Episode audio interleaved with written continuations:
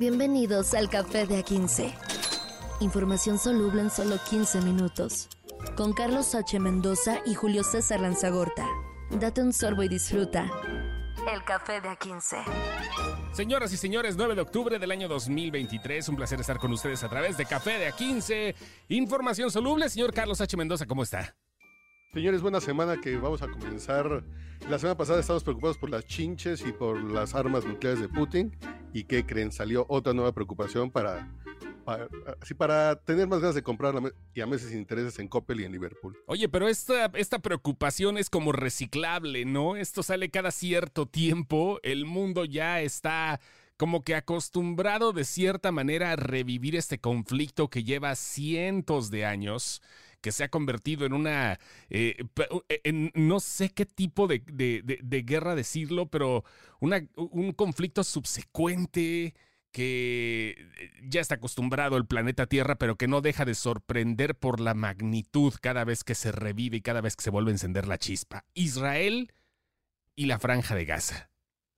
Sí, pero primero vamos viendo qué pasó el fin de semana y después vemos las consecuencias, porque creo que lo que hemos platicado en esta semana sobre la guerra santa de los norcoreanos que están invitando a los, a los rusos, pero Irán también está cerca de ellos, Irán apoya a Hamas, entonces dices, chan, chan, chan, chan. y los gringos ya están mandando un portaaviones para allá.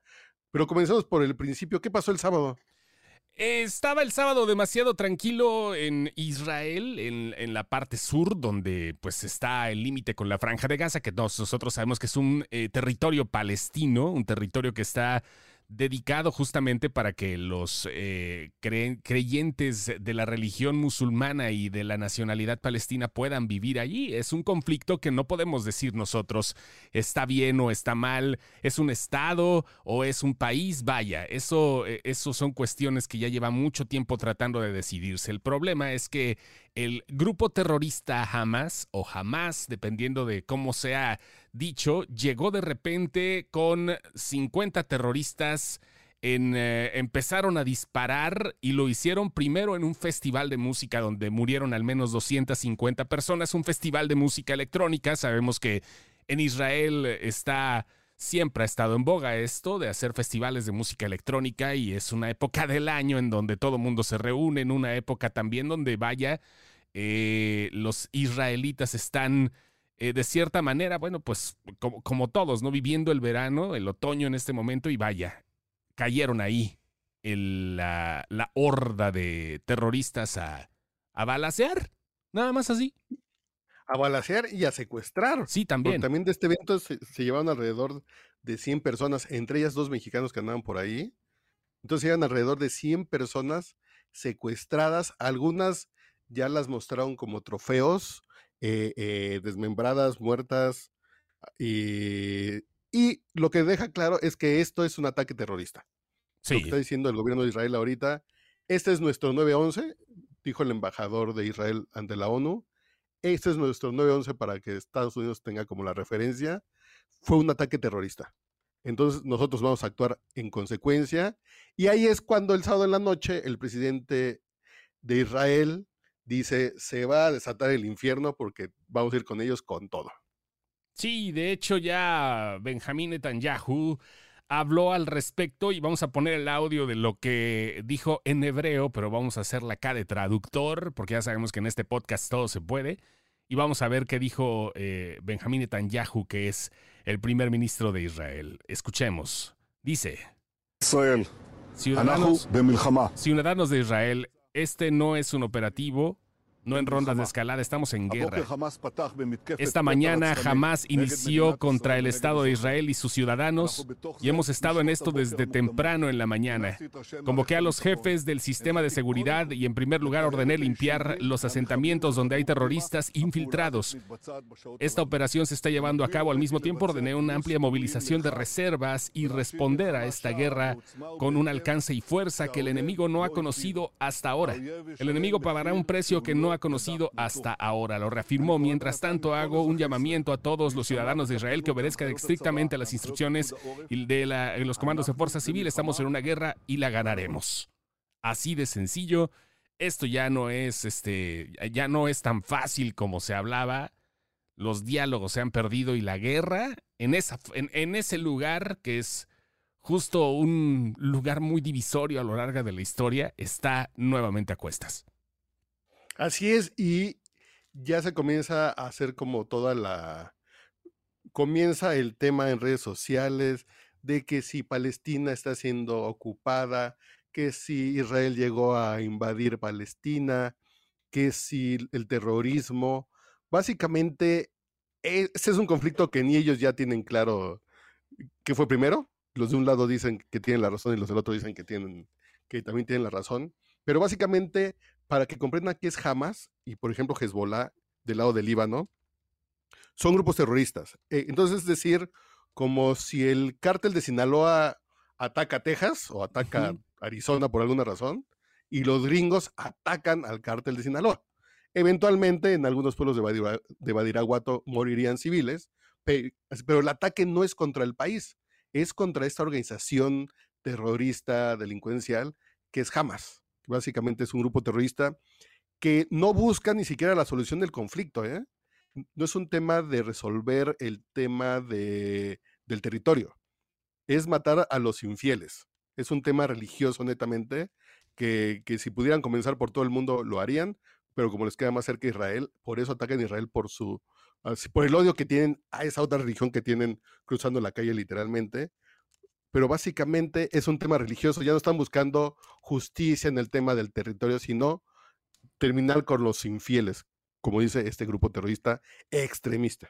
Sí, extremista y que tampoco representa a todos. ¿eh? Estamos hablando de que Hamas, y tú como dices, Hezbollah también, los grupos de extrema eh, radicalización musulmana este, pues están detrás de todo esto, ¿no? La migración judía a Palestina se dio durante el siglo XIX y principios del XX. El movimiento sionista estaba buscando establecer un lugar para el pueblo judío en Palestina. Históricamente todos tienen el derecho de estar allí, sobre todo en Tierra Santa, porque sabemos que sobre todo la parte de Jerusalén es importante tanto para los judíos como para los musulmanes como para los católicos y es un lugar donde en estos momentos, bueno, por lo menos Belén, Jerusalén está en Israel, Belén, la tierra donde nació Jesucristo está en Cisjordania, es parte también de la historia de Palestina y vaya, y todo esto ha sido un conflicto desde hace pues, muchos años y además de muchas guerras, intentos de paz, desde 1948, eh, pues todo está en un dime y direte que ahorita se acaba de desatar por algo que fue planeado desde el lado, desde el lado palestino, en la franja de Gaza. Ellos, pues comenzaron, la gente está volcada en tomar un bando, está en, en una situación como que muy inestable, como dices también en las redes sociales, porque pues para todo hay, ¿no? Están hasta regresando a los diretes de Hugo Chávez cuando decía muerte Israel. Sí, son esas cosas eh, raras porque básicamente nosotros tenemos un tema anti judío por un tema, no sé si de teorías de conspiración, pero es muy común que la población en general sea antijudía en México por desconocimiento. Eh, los judíos son navaros, son, son, son codos, son, son abusivos, y a partir de eso se crea una percepción que mucha gente la compra. Y de pronto nos vamos al tema de invadieron Palestina, pobrecitos, y son muy malos los israelíes y muy buenos los palestinos. Y nos con eso sin saber realmente, sin realmente qué pasa y cuál fue la historia que hay detrás y las justificaciones de un lado y del otro. Pero una cosa es, el gobierno de Palestina, cuando estaba Yasser Arafat, sí buscó la paz. Sí, con Yasser Arafat, sí, sí, claro. Y estos grupos extremistas fueron los que dijeron, no, no, no, nosotros no somos blandengues y nos tenemos que acabar con el enemigo, con los infieles. Entonces, ese es el tema de, a lo mejor el gobierno y el pueblo tiene cierta visión, pero los que hacen el ruido por ejemplo, en estas zonas como la Franja de Gaza, eh, eh, e, esos grupos terroristas los tienen controlados de manera antidemocrática, tienen, tienen secuestrados esos territorios, tienen el poder de, de estos terrenos eh, y, el pueblo tampoco se puede manifestar mucho en contra o a favor de algo. No, no, no, es muy complicado, este, es, es muy complicado por lo mismo las referencias de, de los grupos terroristas, cómo tienen a la gente, y vaya, ¿cómo se dio todo esto, no? Desde un principio eh, y cómo se dio en estos días la penetración de Hamas en Israel, este, vaya, fue algo que nadie, se, nadie pensaba tener a palestinos cruzando y menos disparando a lo güey. Y es muy raro, ¿eh? Sí, claro. fue un fallo de inteligencia. Fue un fallo de inteligencia porque el ejército de Israel es de los más cabrones del mundo. Por el nivel de inteligencia que maneja el gobierno de Israel, aquí ya podríamos comenzar a jugar con las teorías de conspiración, pero, pero entonces lo permitieron, se les fue, bajaron la guardia, están en, en, fechas religiosas que están, se fue el nombre de cómo se llama la festividad que está ahorita. eh, pero bajaron la guardia, no sabían o lo dejaron pasar. Sabe, más que todo esto empieza a ser este caldo de Corea del Norte, de Irán, de Rusia. Entonces, estos grupos terroristas, ¿quién va a levantar la mano? Ya dijo, ya, ya dijo Hezbollah en Líbano que van a atacar ellos también, que su lado que les queda cerca. El lado norte, o sea, Israel está lindando con Líbano en la parte norte, luego bueno, con Cisjordania al lado del, al lado este, oriente, luego está bajo Egipto, que fue el que me dio las cosas en algún momento. Este, y vaya. Y, que los, y que los tildaron de, de, de ¿cómo se dice? De, de tibios, estos grupos. Eh, entonces, son estos temas bien complejos que sí necesitamos a un experto, pero ya también los expertos en seguridad nacional ya, ya ya que es un tema de, credos en muchos casos, de credos y de fe. Pero aquí lo interesante es ver qué pasó de este lado también. Ah, bueno, por cierto, antes de cambiar que ya respondió el gobierno de México, y ahorita que lo estamos grabando de, que de domingo a lunes, hace una hora, ya es una hora el gobierno de México ya, que ya se pronunció, pero ¿viste imágenes del escudo de hierro? Mm, sí, claro, el escudo de hierro es la fuerza de defensa de Israel para evitar la penetración de, cohetes del lado enemigo. O sea, se ve. Si nos acordamos de la guerra del Golfo, que la vivimos viéndola en televisión hace 32 años, y que llegaba un Patriot, y entonces llegaba un misil de ellos y un Patriot los tumbaba, y ahora está, pero por 100. Se ve cómo están, así como si estuvieran jugando Misil Command, literalmente. Sí, literal. Literalmente, cómo cómo el cielo está con una bóveda de misiles que están protegiendo que no entren otros misiles. Sí, está impresionante. ¿Y el video de la corresponsal de dónde era? ¿De CNN? O eh, Sí, no, recuerdo de dónde era la corresponsal, pero se ha visto muchos de otro, hasta influencers que han estado armando todo esto, que no les tocaba.